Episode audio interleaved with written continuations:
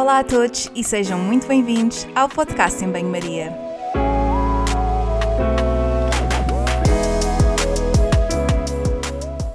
Muito obrigada por estares desse lado. Eu sou a Margarida e conto contigo ao longo dos próximos episódios. Já sabes que aqui a ciência e o bom senso são o prato principal, sempre acompanhados com uma generosa dose de sentido de humor.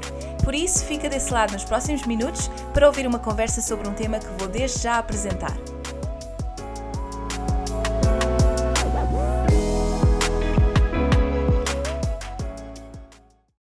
A todos e bem-vindos a mais um episódio do podcast. Desta vez temos uma segunda parte do episódio 26, em que vamos responder àquelas que são as perguntas mais frequentes e os tópicos que suscitam mais dúvidas em relação às políticas do corpo. Aconselho vivamente a ouvirem a primeira parte para estarem um bocadinho mais dentro do assunto. Espero que o primeiro episódio vos tenha incentivado a questionar o tema, que se instale o debate e que possamos refletir sobre o assunto. Novamente comigo tenho a Mafalda Fonseca, que me ajudou a desconstruir esta temática e a responder àquelas que são as dúvidas mais frequentes em relação ao movimento de Body Positivity. Vamos a isso?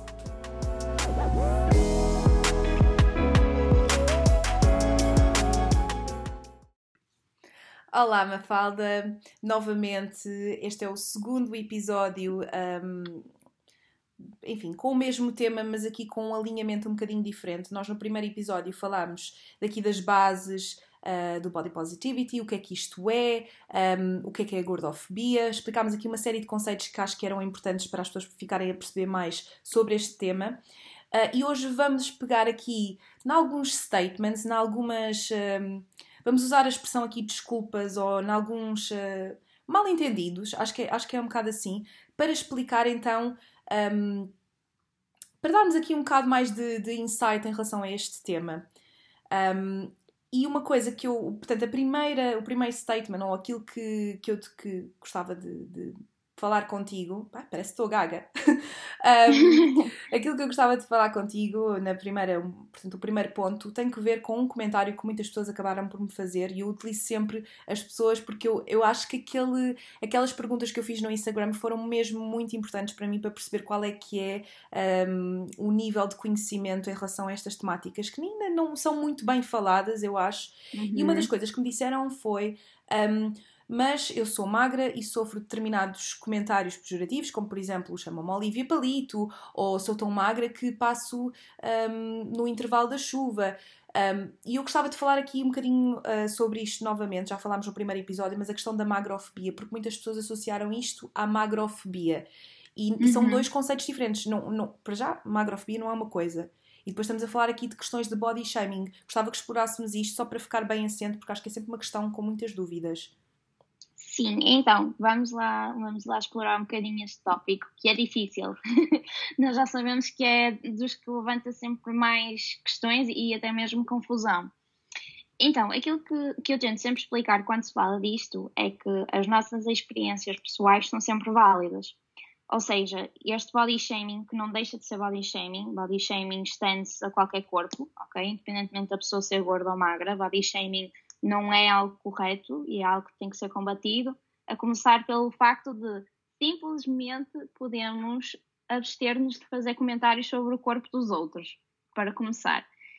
E hum, eu quero só dizer que eu sinto é que há uma tendência muito grande para as pessoas projetarem essas experiências menos negativas uh, para um coletivo, não é?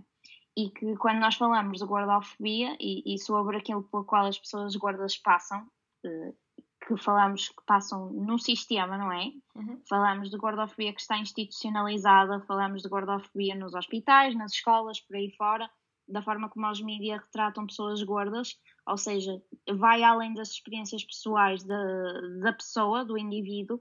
Uhum. Um, eu sinto que há uma necessidade das pessoas magras que passaram por este tipo de situações muito pouco simpáticas e muitas vezes traumáticas para elas, em fazer com que o problema se estenda da mesma maneira que a gordofobia, quando isso simplesmente não, não acontece.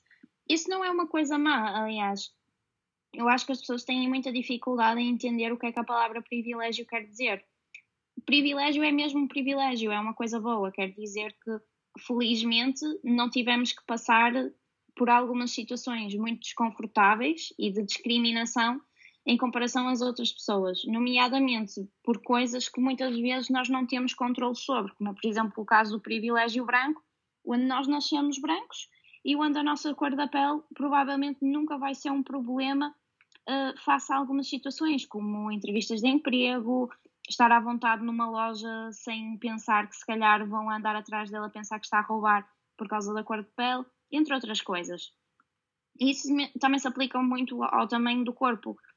Uh, uma pessoa magra nunca vai ter que entrar num avião a pensar que se calhar vai estar a ser olhada de lado e que as pessoas vão assumir que ela é incomoda por causa do tamanho, ou que não vão ter um lugar de tamanho apropriado para ela, ou que o hospital não vai ter uma maca que realmente suporte o corpo dela, quando falamos em pessoas que realmente são, são muito grandes. Uh, e coisas mais pequeninas, coisas do nosso dia a dia. Uma pessoa magra vai ter facilidade em encontrar roupa que uma pessoa gorda provavelmente não terá. Uh, e eu se agora precisar de uns calções, eu dou muito este exemplo porque acho que é muito fácil de transmitir o que eu quero dizer. Uh, eu se agora ficar sem os meus calções de praia de ganga, eu não posso simplesmente ir ali ao Parque Nascente, que é o shopping mais perto de mim, e procurar uns calções para mim.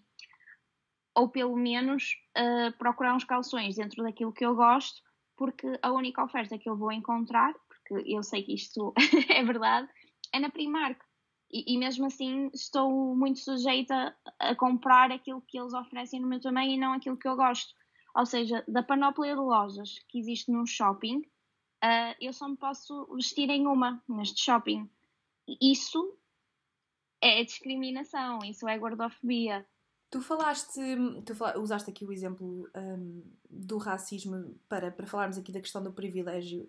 Um, e sabes que eu penso que o problema, e daí uh, geralmente as pessoas pensarem que, que, são coisas que não se podem comparar de todo, porque ser gordo é uma escolha, ser gordo é uh, um motivo de. ou é uma, portanto, uma representação daquilo que é a falta de vontade, do desleixo.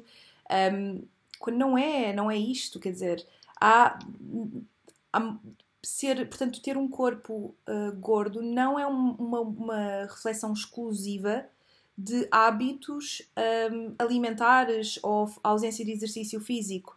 Um, e eu acho que, embora um, concordo totalmente com aquilo que tu estás a dizer e que são coisas que se podem comparar no sentido em que são de facto dois privilégios, o ser magra, ser branca, e eu uh, reconheço esse privilégio, mas é, é, desconfortável porque não deveria ser um privilégio, não é? Deveríamos todos ter, ser incluídos na sociedade de igual forma, mas há um julgamento para justificar, portanto, há, uma, há um julgamento para justificar a falta de privilégio dessas pessoas, estás a ver? Tu não tens esse privilégio, tu não podes uh, escolher uma roupa um, ou tu não podes ter a oportunidade de ter uma, uma loja que tenha o teu tamanho porque tu és gorda e tu és gorda porque tu não comes bem, tu não fazes exercício e este tipo de alegações e de julgamento é, é muito infeliz e, e é, assim, é uma, uma espécie de bullying. Há uma, há uma quer dizer, como é que tu vês isto? Como é que tu vês este tipo de alegações? Porque às vezes era aquilo que estávamos a falar antes de começarmos a gravar, é um bocado remar contra a maré, há sempre uma. Uh, não sei, diz-me tu, porque efetivamente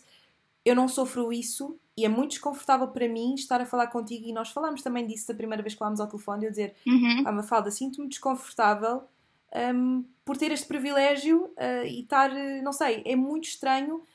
Um, ter esta realidade, mas também é importante fazer o que o acknowledge da, do privilégio para podermos mudar uhum. um bocadinho a nossa mentalidade.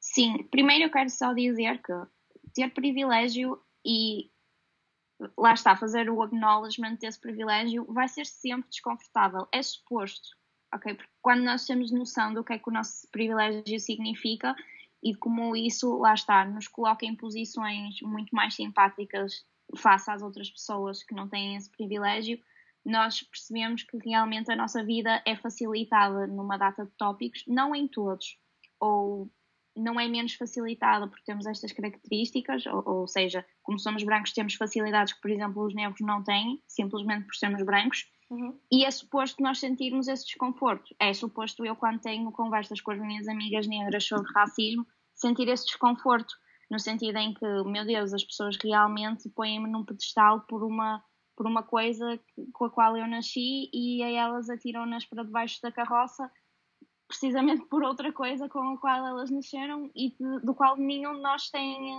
tem culpa. É, é estúpido nós categorizarmos as pessoas pelo, pelo tom de pele, é um problema que está no sistema, que está nas instituições. E o que é que acontece muitas vezes quando nós trazemos a gordofobia para esta luz e quando falamos do thin privilege? Uh, é que eu já ouvi isto e, e, isto é uma situação muito interessante que se passa até em grupos feministas que são pessoas que realmente já estão uh, muito mais interessadas em, em, falar sobre políticas relacionadas com o género, a sexualidade.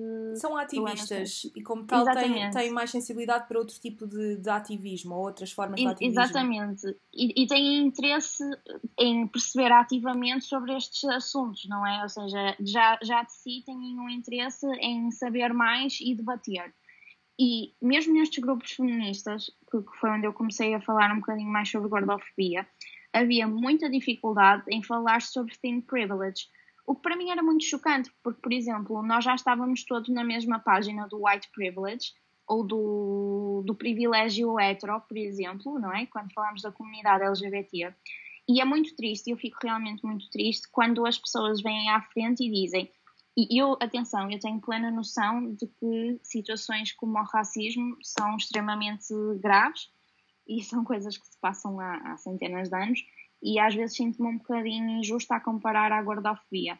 Mas uma das coisas que eu mais detesto ouvir é dizer que nós não temos lugar de fala quando falamos na gordofobia, porque não é algo que nasce connosco, ou seja, não é o nosso tom de pele, nem é a nossa sexualidade, não são coisas que se podem mudar, é o que as pessoas costumam dizer.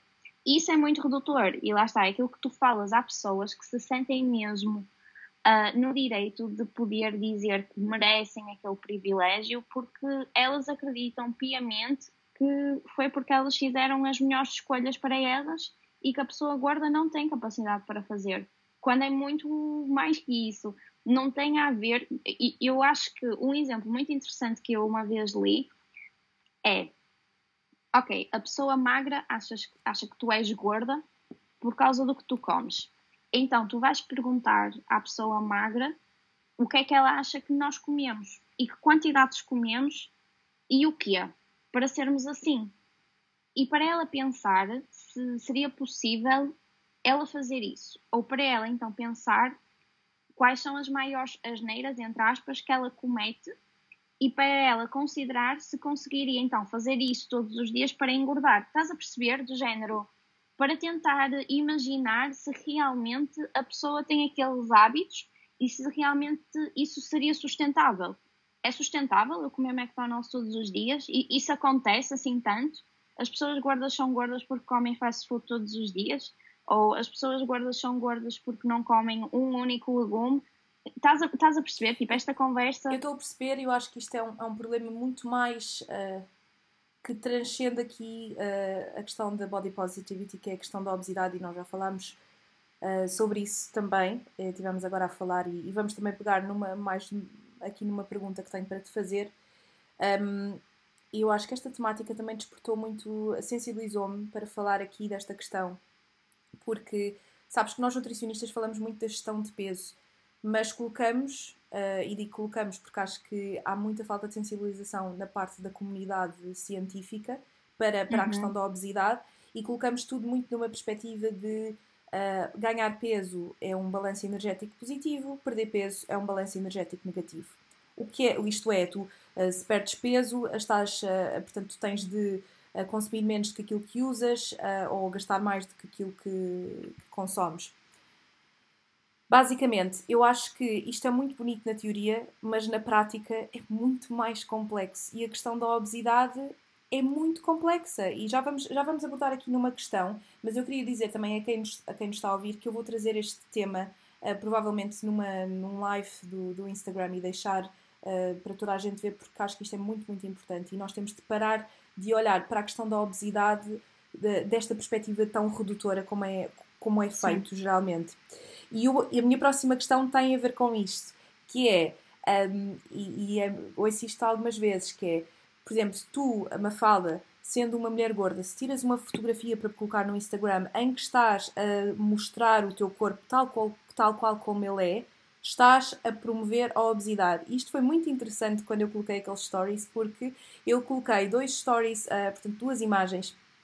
Uma de, de uma mulher gorda uh, e que tem, uma, portanto, tem um papel de, de, ativismo e que fala muito de body positivity e tudo isto. Uh, ela colocou uma foto dela com um donut, a comer um donut.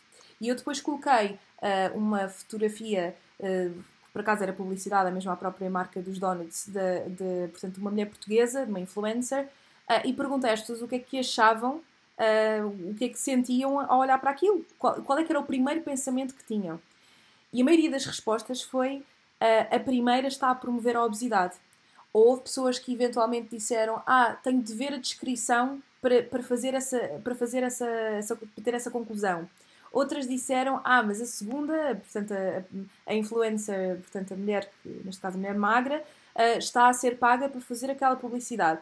E eu depois, em jeito de provocação, coloquei outros stories para responder a isso, em que uma estava eu a comer um gelado, e depois coloquei outra, a mesma mulher gorda a comer um gelado, e houve depois pessoas que numa segunda, numa segunda vez me disseram, ok, eu percebi aquilo que tu queres dizer, uh, eu percebi que isto há um preconceito, e eu percebi que eu fiz um julgamento sem conhecer sequer a realidade da pessoa e, e, e, como é que ela come diariamente e tudo isso. Eu gostava que falássemos mesmo sobre este assunto de se eu estou a colocar, se eu sou uma mulher gorda, se estou a colocar uma foto do meu corpo a, ou com um determinado comportamento que socialmente é considerado como não saudável, como por exemplo comer um donut, eu estou a promover a obesidade. O que, é tu achas disto?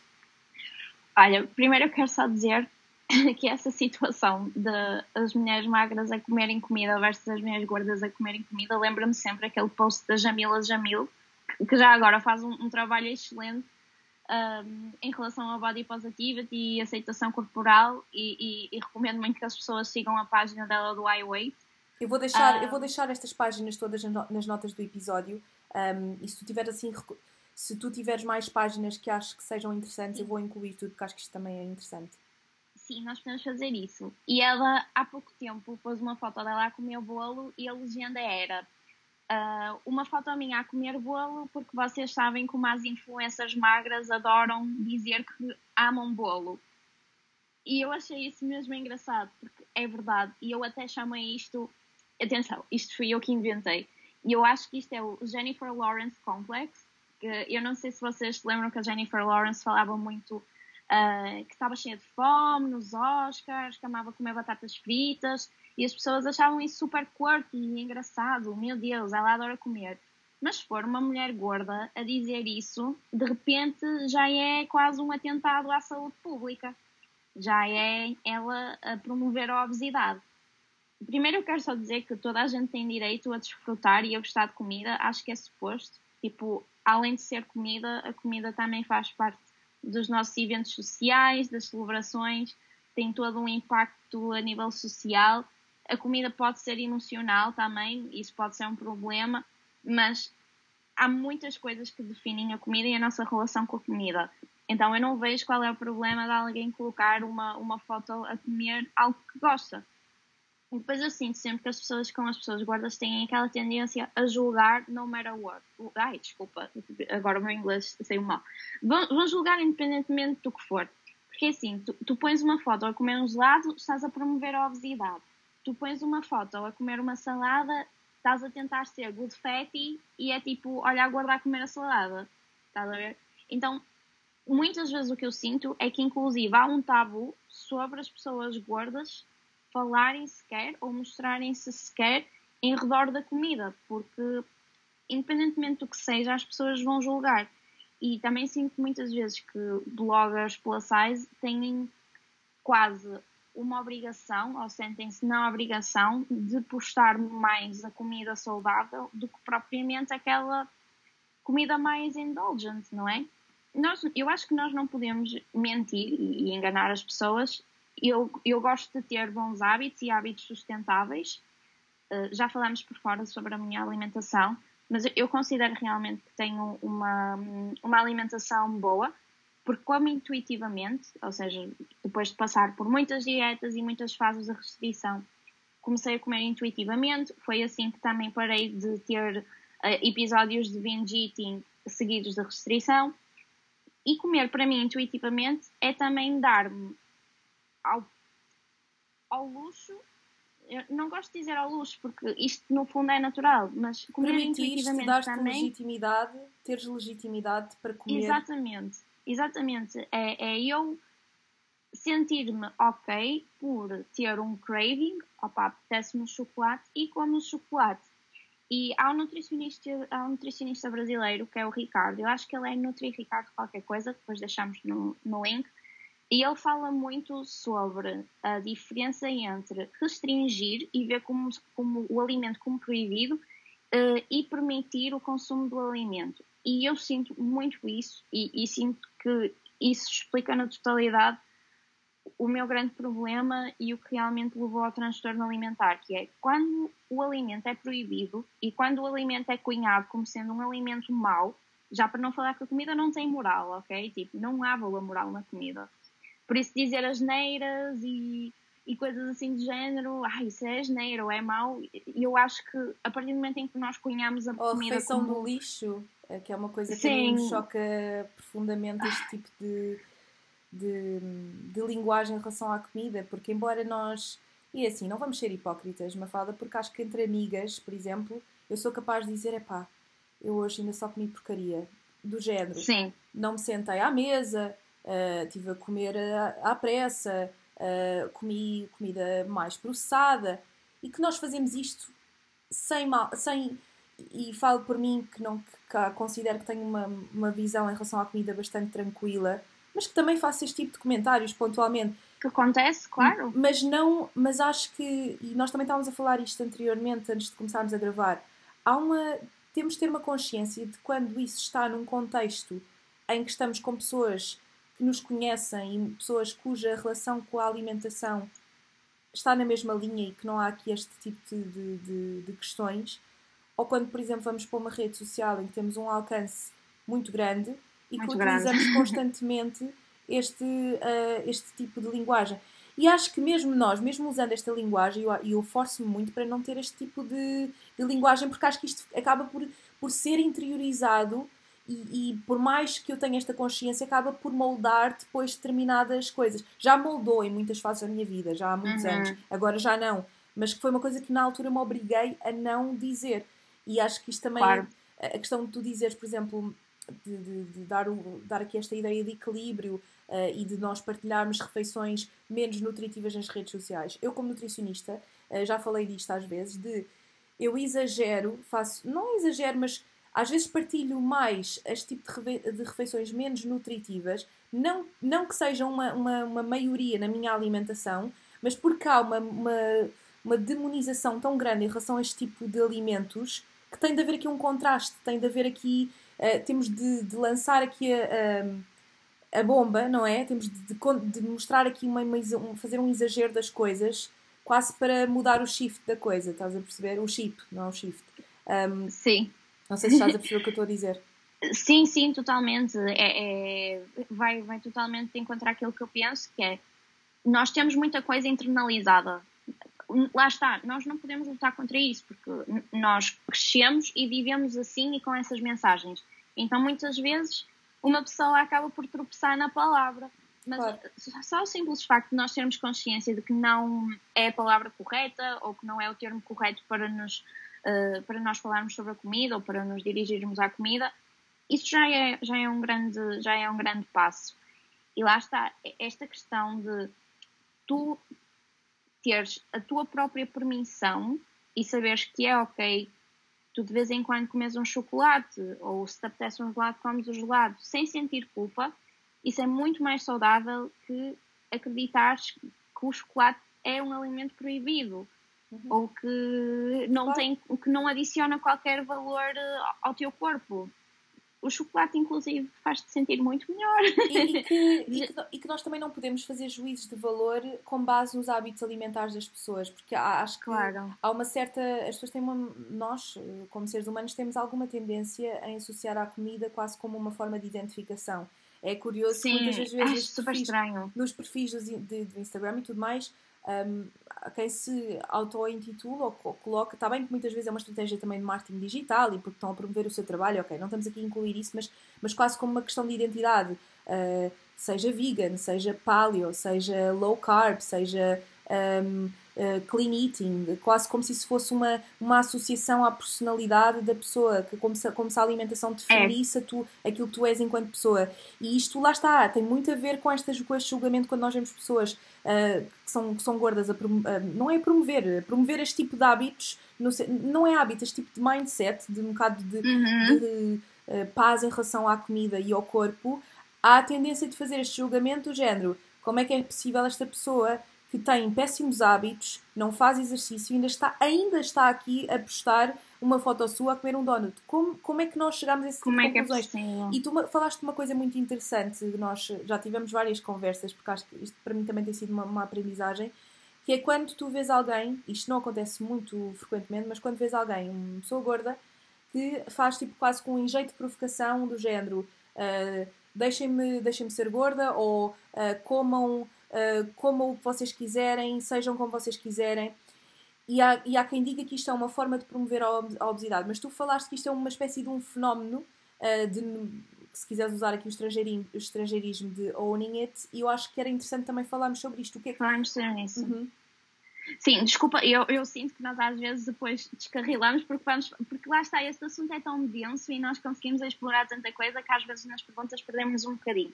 Mas sim, voltando realmente, se isto é ou não a promoção da obesidade, eu quero só dizer que não existe promoção da, da obesidade, porque socialmente a obesidade não é algo que as pessoas queiram atingir, ou não é algo que é promovido ou não é promovido. Não, nem, não é promovido, é simplesmente não é promovido. Tu não tens produtos vendidos em farmácia para tu ficares gorda, nem tens uma, uma modelo plus size a dizer consiga este corpo em 30 dias.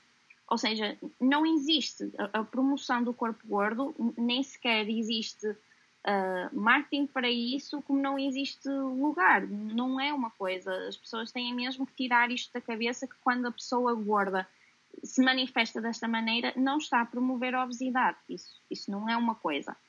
E as pessoas têm muita tendência em. E eu acho genuinamente que isto é um problema do espectador e da pessoa que está a ver a mensagem. Acho que lá está, mais uma vez, está a projetar é aquilo que ela acha quando vê uma pessoa gorda à vontade consigo mesma.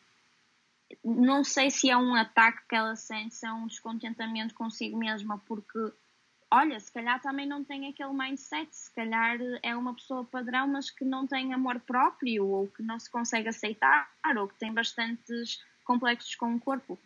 E eu sinto muito que as pessoas, quando começam com essa conversa da promoção da, da obesidade, uh, que não é correto e onde é que está a saúde, isso são tudo uh, agressões e, e, e, são tudo pensamentos que, acima de tudo, demonstram o, o, preconceito que está na pessoa que se sente assim e que sente a necessidade de dizer essas coisas. Uh, eu costumo dizer, sobretudo quando são nutricionistas ou pessoas do desporto que acabam por comentar estas fotos e dizem: Mas eu estou preocupado com a tua saúde. Primeiro, saúde é saúde física, mas também saúde mental. Atacar alguém por causa do tamanho já de si não está a contemplar a saúde mental da pessoa. Que efeitos é que isto tem na pessoa? Que efeitos é que tem a pessoa ser insultada por causa do seu tamanho? Portanto, se vamos falar de saúde, falemos da saúde num todo e não apenas no, no que interessa. E depois, eu digo muitas vezes que isto é, é preocupação disfarçada, ou melhor, é gordofobia disfarçada de preocupação. Isto não é preocupação, isto não é uma preocupação legítima. Isto é gordofobia, porque lá está. As pessoas não têm nem sequer interesse em perceber qual é o background de quem está a passar a mensagem. E depois esta, este fenómeno do owning it é que há tanta gente que é tão atacada pelo simples facto de existir. Há tantas pessoas gordas que são atacadas pelo simples facto de exporem o corpo e de promoverem uma, ima uma imagem de aceitação ou de amor próprio, realmente elas ficam, sim, pronto, olha, estou aqui a promover a obesidade e que é? Porque socialmente este conceito é inexistente. Não existe promoção da obesidade. Tu não vês as Kardashian a dizer que querem engordar. Tu não vês a Helena Coelho na Women's Health porque engordou, certo? Ou seja, a nossa sociedade não está formatada para adorar e para hum, vangloriar o corpo gordo como está para fazer com o corpo magro. E acho que também... Então, é, Desculpa. É, é, desculpa, é quase um, um grito de olha, pronto, então estou aqui a promover a obesidade e que E agora? Olha, pelo menos já não podem usar essa desculpa. Então vou admitir. O que eu quero dizer é, não existe, mas efetivamente nós ficamos tão fed up em que às vezes até então jocoso dizemos, pronto, já, já estou aqui a promover a obesidade. E depois há outra coisa que eu acho que as pessoas têm muita dificuldade em perceber que é, uh, e eu falo isto, lá está, eu falo isto com privilégio, porque eu sou uma well-behaved fatty. Eu, eu, tenho plena noção que uh, a minha alimentação, uh, a prática desportiva faz de mim uma well-behaved fatty. As pessoas... Se bem que, se bem que eu, vou, eu vou fazer um reparo, diz, e não leves a mal. Acho também que, e lá está, da mesma forma que eu dei aquele exemplo de que eu digo que eu como porcaria, aquilo que tu acabaste de dizer também é um bocadinho. Uh, porque well-behaved, quer dizer, o que é que é well-behaved? Este, como é, estás é. a perceber o que é que eu quero dizer? Porque acho que tu não, ninguém é well-behaved ou, ou, ou, ou, mal comportado, percebes? Mas só estou a fazer sim, aqui um reparo porque, para também as pessoas perceberem que, tanto eu como tu, temos estas coisas, temos estes conceitos interiorizados e que somos humanas. Super, super. E, estás a perceber? Só por isso que eu fiz esse reparo. E, e, e, é verdade, e, e, atenção, eu digo isto porque isto, inclusive, este, este cunho, não é? Ele já de si é jocoso, porque é tipo, é a well-behaved fatty, estás a ver? Mas a verdade é, é, que é assim que a sociedade me vê. E depois, pronto, eu sou uma mulher gorda, mas sou uma mulher gorda com um formato ampulheta, tenho peito grande, então as curvas acabam por disfarçar eh, um bocadinho ou acabam por mudar eh, assim, eh, como é que é dizer? Pronto, tem uns traços que se calhar são melhor aceitos socialmente. Um, e lá está, eu falo isto do, do, alto do meu privilégio, porque obviamente eu sei que muita gente ainda assim se identifica com, com o meu corpo. Porque a verdade é que, mesmo quando é alguém que até pode só comer porcaria, até pode beber monster ao pequeno almoço, e mais uma vez usando a palavra porcaria porque é o que as pessoas vão entender. A pessoa tem direito a gostar de si. Claro. A, a, a pessoa não tem que andar a arrastar-se nas ruas da amargura por causa do tamanho. As pessoas têm direito. Isso seria o mesmo que eu me virar para um fumador e dizer: Olha, tu não tens direito a gostar de ti por causa desse teu hábito. Mas, mas é verdade, porque as pessoas, basicamente, o que estão a dizer às pessoas gordas é: vocês não têm direito a, a, a se apresentarem, a se mostrarem, a promoverem uma mensagem de aceitação por causa dos vossos hábitos. Ok, então vamos fazer isso com toda a gente que tem hábitos que não são bons não é? Então vamos falar com os fumadores e com as pessoas que apanham sol e, e que, opá, sei lá, que maus hábitos é que, que mais posso. ou que bebem à eu tô, noite. Eu estou ou... a perceber aquilo que tu estás a, tu estás a dizer e eu também só queria acrescentar aqui uma coisa em relação um, à questão da obesidade um, e que nós associamos corpo gordo à obesidade. E eu acho que aqui. Eu acho. Isto Sim, é que é o eu problema. acho que é bem importante tu falares disso porque é uma pergunta. Desculpa interromper, mas eu acho mesmo que isso é importante. Depois, se tu quiseres, eu queria muito que tu aceitasses fazer um live comigo, porque acho que faltam muitas pessoas ouvirem isto de quem fala por direito e conhecimento, como é o teu caso, que é a diferença entre ser gordo e, e ser obeso. E eu, eu, eu, o que aqui. É assim. Explica, desculpa. Não, não, não, não há problema. Eu acho que esta questão da obesidade, o problema começa aqui com, este, com a forma de diagnóstico. A obesidade é um problema multifactorial, não é? Um, que é diagnosticada com base num único parâmetro que é o índice de massa corporal. E nós já estávamos a falar isto antes de, antes de gravarmos, que o índice de massa corporal é uma correlação entre o teu peso e a tua altura ao quadrado. Ora, antigamente, e por volta dos anos 80, aquilo que era considerado um peso normal, ou um, um índice de massa corporal normal, era até aos 20, uh, 27. 28? 27. Disseste 27 há bocado. 27, sim. sim. Um, agora deu-me assim, uma, deu assim uma dúvida. E de um momento para o outro, um, por volta dos anos 80, isto deixou de, de, de ser assim e, portanto, aquilo que, que, foi considerado o índice de massa corporal normal é entre os 18,5 e os 24,9 e não até aos 27. Ou seja, de um momento para o outro, as pessoas deixaram de ter um, um peso adequado à sua altura, mas passaram a ter um, excesso de peso. Um, e o que eu queria dizer aqui também é que estudos mais recentes e meta-análises, que, são estudos que, uh, cujo grau de evidência e cuja qualidade uh, é, é, portanto, é, é grande, porque faz uma grande compilação de, de estudos em, em, relação a uma determinada temática, uh, comprova até que, portanto, os, os, níveis de mortalidade ou os, os death rates de pessoas com um índice de massa corporal entre 25 e 30, que é aquilo que é considerado o excesso de peso, uhum. é inferior a, a, portanto, a pessoas que têm um índice de massa corporal considerado normal e que não há de facto uma, uma diferença significativa entre pessoas que têm um índice de massa corporal, corporal superior a 30 e pessoas que uh, têm um índice de massa corporal considerado saudável. Além disso, os estudos que são feitos nesta temática não consideram esta questão do weight bias e este tipo de preconceito, este tipo de.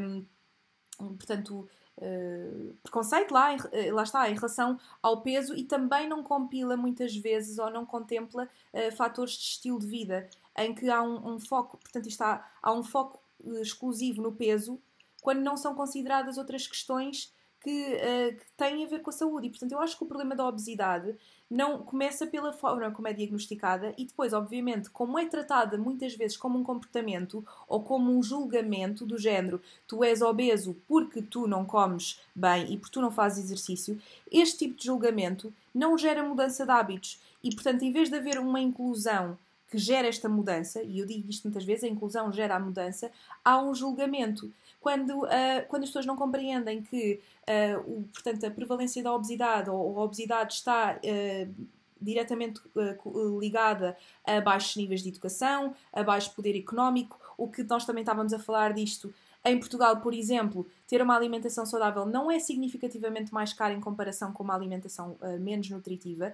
mas, por exemplo, aqui em Inglaterra, ter uma alimentação pouco nutritiva é significativamente mais, mais barato do que ter uma alimentação saudável, porque tu tens ready meals, tens uh, refeições pré-feitas e de, e de, e de micro-ondas que são muito mais baratas, snacks muito mais baratos do que fruta e vegetais, e depois tem outros fatores, por exemplo, os fatores culturais. Nós portugueses temos, a, temos o hábito de cozinhar, os nossos pais e avós cozinham, e aqui não.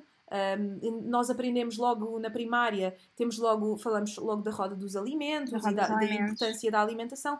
Aqui não existe, e como aqui em Inglaterra diz-se noutro, noutros locais, nos locais do globo, e portanto ou os fatores psico psicológicos e psicossociais, uh, o facto de nós vivemos num ambiente que, que promove o consumo alimentar uh, e que nós e que mexe obviamente com, com, as nossas escolhas sem que nós nos, nos estejamos a perceber seja no, uh, portanto no, nos anúncios da televisão seja nos, na, naquilo que portanto nos, nas publicidades que tu vês nas paragens nos do autocarro sim. exatamente portanto isto é uma coisa que está na nossa sociedade e que é julgada com base numa individualidade e num comportamento. E isto está errado. Uh, mas aceito o teu convite, claro que sim, e eu também vou, vou prometo falar mais desta temática porque acho que é realmente importante.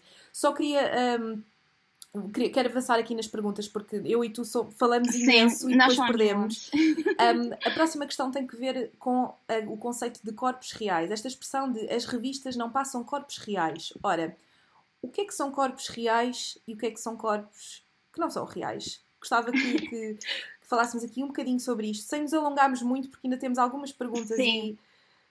Então, resumidamente, para respondermos logo à pergunta, uh, dizer corpos reais não é propriamente a maneira correta de falar sobre o corpo de forma inclusiva, porque todos os corpos são reais. Eu costumo dizer isto na brincadeira, mas a não ser que tu sejas um espectro fantasmagórico, tu és real. Claro. As Kardashian são reais, independentemente da quantidade de cirurgia que elas fizeram. Eu acho que acaba por ser bastante pejorativo cunhar algumas mulheres como sendo reais e as outras como sendo irreais, porque todos os corpos são, são reais. Agora, acho que é importante avaliar porque é que surgiu esta necessidade de usar o termo corpos reais, que lá está, eu não gosto nem subscrevo, é que realmente quando tu só vês o mesmo tipo de corpo a nível mediático, acabas por uh, ficar um bocado naquela, ok, é isto o corpo da mulher, não há mais outras opções a não ser esta, e muitas vezes quando são corpos que uh, ou são cirurgicamente alterados, ou são corpos que realmente exigem alguma manutenção física, a pessoa fica com aquela ideia de ah, mas isto, isto não é real, é preciso cirurgia ou é preciso muito, muito exercício. Portanto, a questão aqui não é tanto cunharmos corpos como reais e irreais, mas sim abrir espaço para haver mais representatividade, que é para toda a gente se sentir confortável com, com o seu corpo e não haver necessidade de fazer uh, esta diferenciação que eu acho que é um bocadinho ridícula. Tipo, a Sara Sampaio também é real, tem corpo de Victoria's Secret, mas é tão real quanto eu. Claro. E, e nas, nasceu assim e, e mantém-se assim. Eu acho que corpos reais também há um, há um, foco muito grande no peso, quando na realidade nós podemos uh, uh, ser mais inclusivos em relação ao corpo, pegando noutras características, por exemplo, pessoas que têm um, ou que não têm uma perna, ou que Exatamente. não têm um braço, ou que têm uh, uma cicatriz maior, ou que, ou, ou que têm, por exemplo, uma, um estômago, portanto, uma, uma, uma colostomia. Eu, eu sigo algumas páginas que, que focam este tipo de, de, diversidade corporal que não se focam no peso, mas que se focam em outras características que, que são igualmente reais e, e, humanas, não é? E portanto acho que, acho que pegaste aqui num, num, ponto, um ponto importante, que é todos nós temos um corpo real, independentemente das, das, mudanças que nós, que nós queiramos fazer. Acho que, lá está, isto tem muito a ver com a questão da, da sociedade e daquilo que é considerado como o corpo normal. E então a minha próxima pergunta tem que ver com a mudança. E se eu quiser mudar o meu corpo? Significa que não Sim, o aceito? Esta pergunta também é uma pergunta hum, um bocadinho tabu. E eu acho sempre que a primeira coisa que a pessoa tem que fazer quando pensa em mudar, seja perder peso, seja uma cirurgia estética, é porque é que eu estou a fazer isso? E, ou seja, estou a fazer isto por minha causa, uh, estou a fazer isto porque a sociedade me pressiona a fazer isto e de que forma é que isto me vai afetar? O que é que eu quero dizer com isto? Por exemplo, eu percebo que alguém com muito pouco peito, ok? Uh, e, e, eu estou a dar este exemplo porque, por exemplo, foi algo que, que eu testemunhei na Dama de Copas e, e, quem diz muito pouco tempo também estou. Uh, muito pouco tempo, muito pouco peito também falo de reduções mamárias e por aí fora. E eu percebo que às vezes seja uh, aquele fator que está a mexer com a confiança e, e a autoestima no geral da, da pessoa. Ok? Às vezes esse pequeno, essa pequena alteração pode melhorar e muito uh, a qualidade de vida e de saúde mental da, da pessoa, porque ela basta fazer essa pequena alteração para se sentir muito mais confiante e realizada.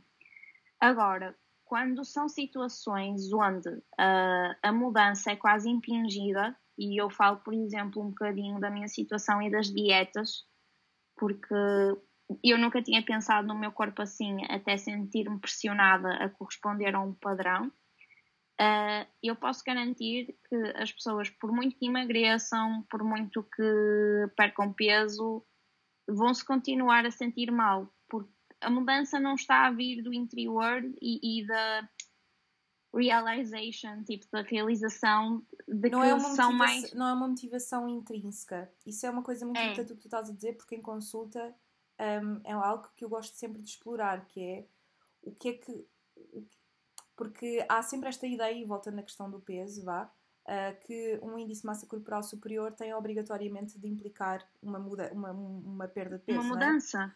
É? Uh, que não tem, não é? Acho que lá está, a saúde é multifactorial e nós devemos, devemos uh, ver a saúde de uma forma holística e que contempla vários, vários, várias coisas. Uh, e uma coisa que eu gosto sempre de perguntar é efetivamente qual é que é a motivação para a mudança. Motivação. Uh, se é o comentário do parceiro, que não, que não está contente, se é uh, para, para conseguir um determinado trabalho, se é para porque não gosta e porque se quer sentir de forma diferente, se tem um ideal, se não tem um ideal. Uma coisa que eu costumo sempre perguntar, para que, que eu gosto de explorar esta, estes, estes, uh, estes fatores, acho que é importante também colocar as pessoas a pensar, mas uma coisa que eu, que eu pergunto é: ok, quero perder peso, mas diga-me uma coisa, tem um valor, tem um peso, tem um tamanho das calças, que queira atingir. Não que eu vá promover esse objetivo, mas também tentar perceber qual é que é o simbolismo que as pessoas têm Exatamente. à, volta destas questões. Acho que isso é muito importante. Um, olha, voltando um, aqui às perguntas, um, como é que tu vês? Isto foi uma coisa que eu também coloquei uh, e que revela também, lá está, o preconceito.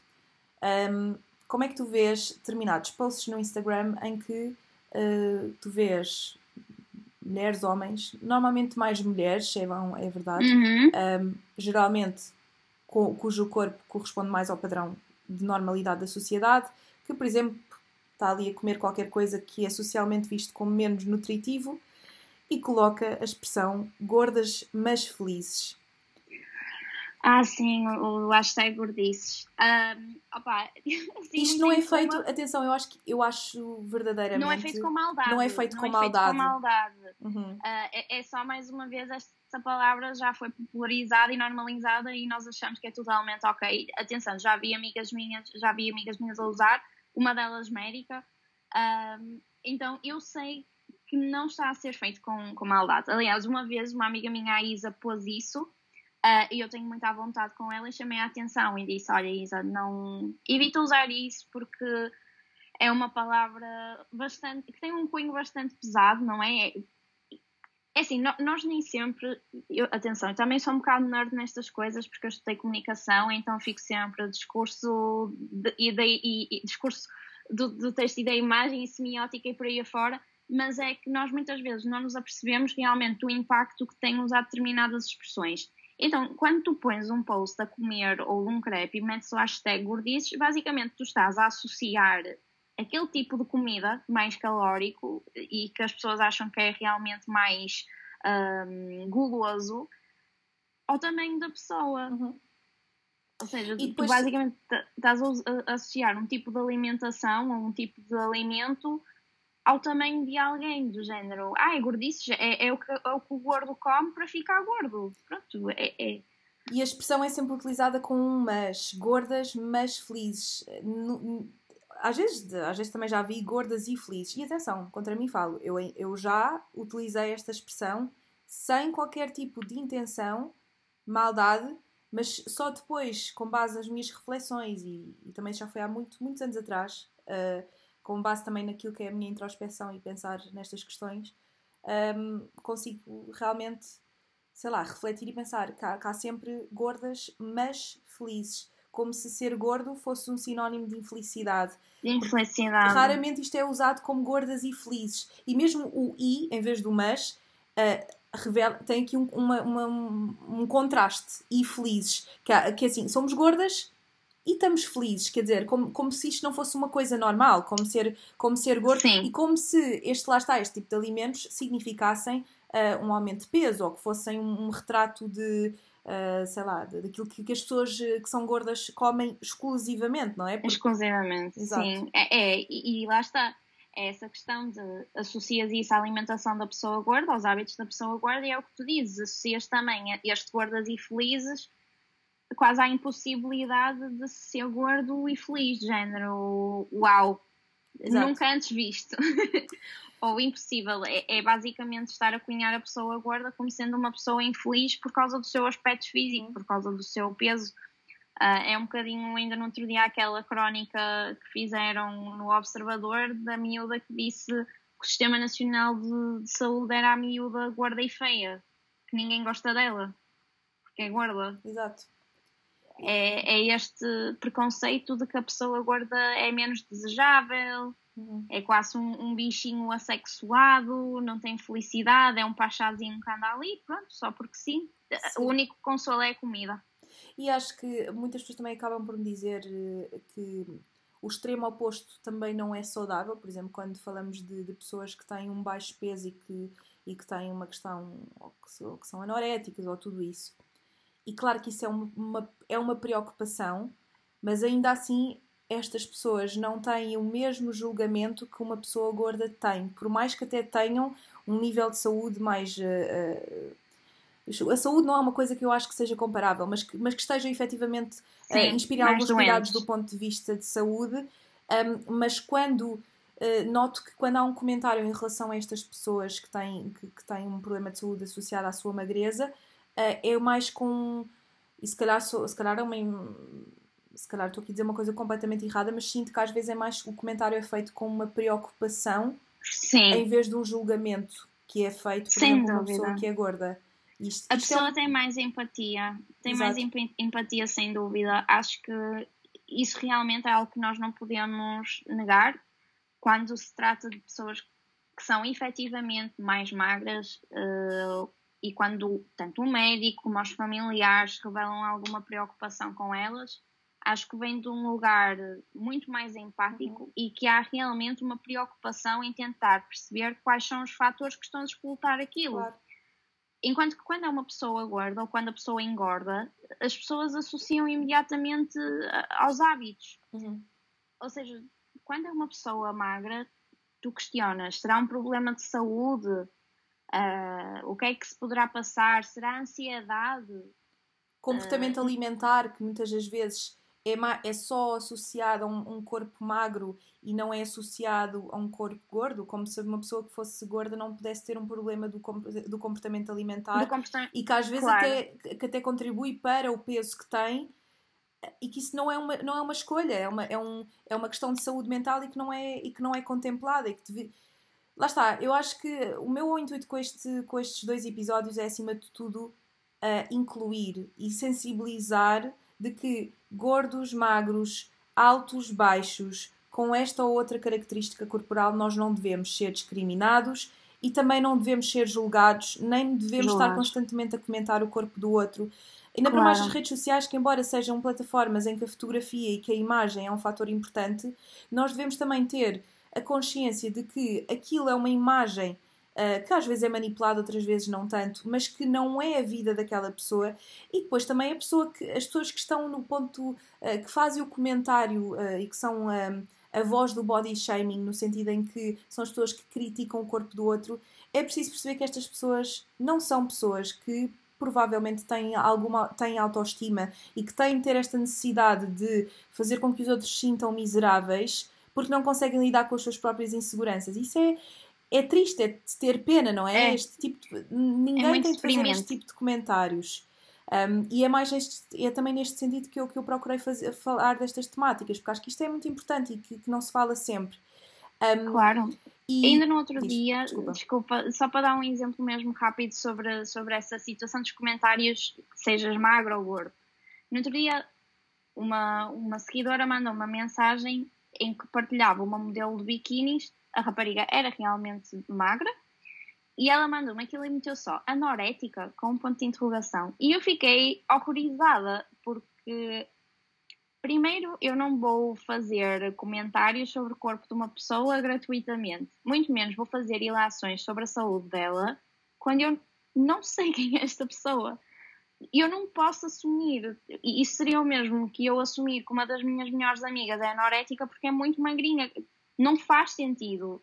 E da mesma maneira que eu não quero que as pessoas assumam coisas sobre a minha saúde e sobre mim e sobre os meus hábitos por causa do meu tamanho. Uhum. Então é de género, qual é a necessidade? Eu não vou fazer isso. E, e ainda para mais, o meu único problema com modelos magros não tem a ver com o facto de serem modelos magros, tem a ver com o facto de que geralmente são os únicos modelos, ok? para mim, o que faz sentido é ter pessoas a vestir roupa e a fazer publicidade a biquínis de vários tamanhos.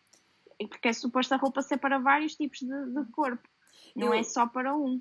Eu não sei se. Eu acho que tinha dito que eu fui modelo há uns anos atrás, quando era, mais, quando era adolescente, uh, e também tive algumas conversas uh, e debates sobre isto, porque uh, alguém me disse que Portanto, se a moda está a excluir mulheres que, que têm uma, um índice de massa corporal muito baixo, devem também excluir o índice de massa corporal elevado, porque, um, um, porque, porque ambos os extremos não são, não são saudáveis. E aquilo que eu respondi foi que a questão da restrição do índice de massa corporal na moda tem que ver com o princípio, que é a moda, eh, ou a indústria da moda, é que no início, portanto, e por questões, por várias questões mais complexas que isto, restringe a moda a um determinado tipo de corpo.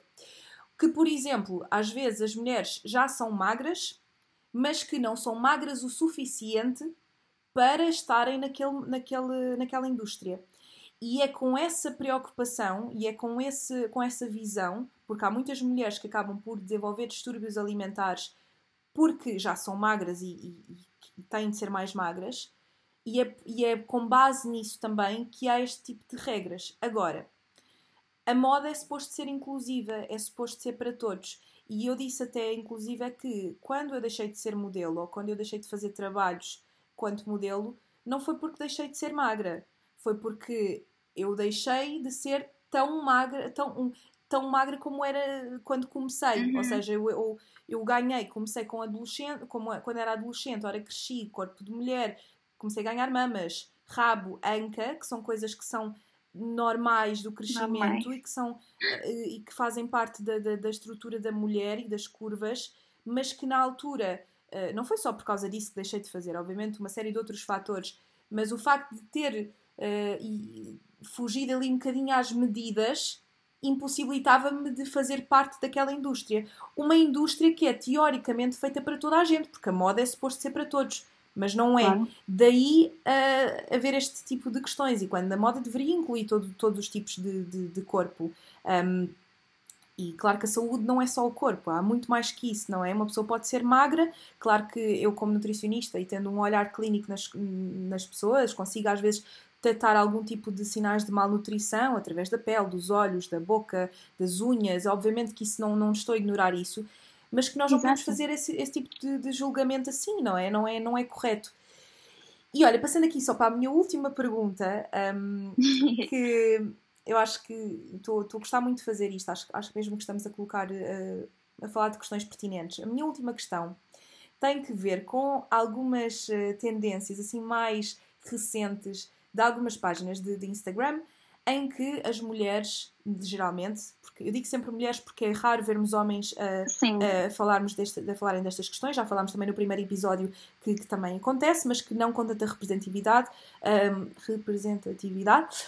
Um, mas que existem de facto algumas páginas em que partilham uh, o corpo da mulher, ou são mulheres que partilham o seu corpo em ângulos que não favorecem o seu corpo uh, e que fazem um bocado esta comparação de uh, Instagram reality versus, versus reality. e que aclamam ou que, que, dizem que isso é uma forma de body positivity. Embora uhum. isto tenha uma ótima intenção, não é? Um, eu gostava que explicasses porque é que isto acaba por não ser um movimento tão inclusivo quanto isso. Sim. Então, mais uma vez, vamos lá pôr o dedo na ferida. Um, o problema desta mensagem é que nós estamos a ver uma mensagem que realmente tem como base algo de positivo, mas a tornar-se repetitivo e sempre com as mesmas pessoas. Já para não falar que, na generalidade, são pessoas padrão, que estão a tentar normalizar aquilo que, se me permitirem, já é normal, entre aspas. Todas nós temos celulite, todas nós temos, todas nós nos sentamos, uh, não temos uma não temos uma curva linear, não é? Eu quando me sinto tenho muitas curvas e muitas uh, dobrinhas que, pá, que estou sentada, não estou claro. à espera que não é? Claro, e, e, e, eu acho que é ok nós falarmos sobre isso e, e normalizar efetivamente traços no corpo feminino que são normais. É normal haver rolinhos, é normal haver estrias, é normal haver celulite, é normal que o corpo pós-parto seja bastante diferente de, um corpo pré-parto, acontece. Uh, o corpo sofre muitas alterações e isso é perfeitamente normal e não tem que haver aquele, aquela necessidade e aquela pressão para a mulher voltar ao que era, entre aspas. Mas quando são pessoas padrão a fazer isto e, acima de tudo, quando são pessoas padrão a ter mais voz que pessoas que, inclusive, começaram um movimento body positivity, acaba por ser problemático. Porquê? Porque estão, de certa maneira, a usurpar o movimento e estão a excluir pessoas do movimento que devia ser inclusivo. Uh, eu acho porque que já, tu, já eu, se falamos disso. Deixa-me deixa interromper, desculpa, só para dizer uma coisa, porque se calhar se tu colocares uma foto tua um, em, que tá, em, que, em que estás, uh, portanto, em que algumas partes do teu corpo estão um, à vista e que demonstram o teu corpo, ou por exemplo, se te sentas e tens as dobras que provavelmente todas temos magras ou gordas porque, porque estamos sentadas, é quase como se tu já és acusada de uh, promover a obesidade ou promover um corpo gordo. Sim. E até porque, se calhar, uma mulher uh, gorda, se calhar não, tem mais dificuldade em esconder este tipo de coisas Exatamente. que são normais, porque estas mulheres que colocam estas fotografias colocam o seu ângulo, o seu ângulo desfavorecido, mas têm um ângulo que as favorece, não é? Que... Favorece. Exato. Desculpa, eu é, é mesmo isso. A, Sarah do Birds Papaya, que é uma das contas que eu gosto muito de seguir, porque lá está, ela tem plena noção do seu privilégio. Uh, e além disso, ela, ela, tenta ser bastante inclusiva quando, quando fala de body positivity. E uh, na altura em que começaram a falar, ou seja, na altura em que começaram a criticar um bocadinho estas fotos, falaram dela. E ela disse: Eu sei que é diferente, porque ela, ela tem aquela barriguita hum, caída de pós-parto com bastantes estrias, o que é normal, mais uma vez. Uh, mas é o que ela diz: Eu se vestir umas calças, ninguém diz que, que eu tenho aquilo. Uh, eu se vestir umas calças, posso ir comer batatas fritas sem me olharem do lado no sentido em que ela consegue, entre aspas, disfarçar.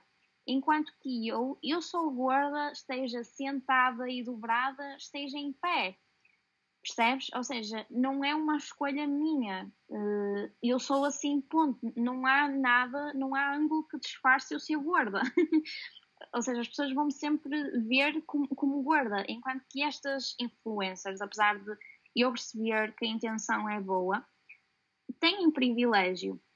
E o que é que acontece? Eu acho que já falamos um bocadinho disto.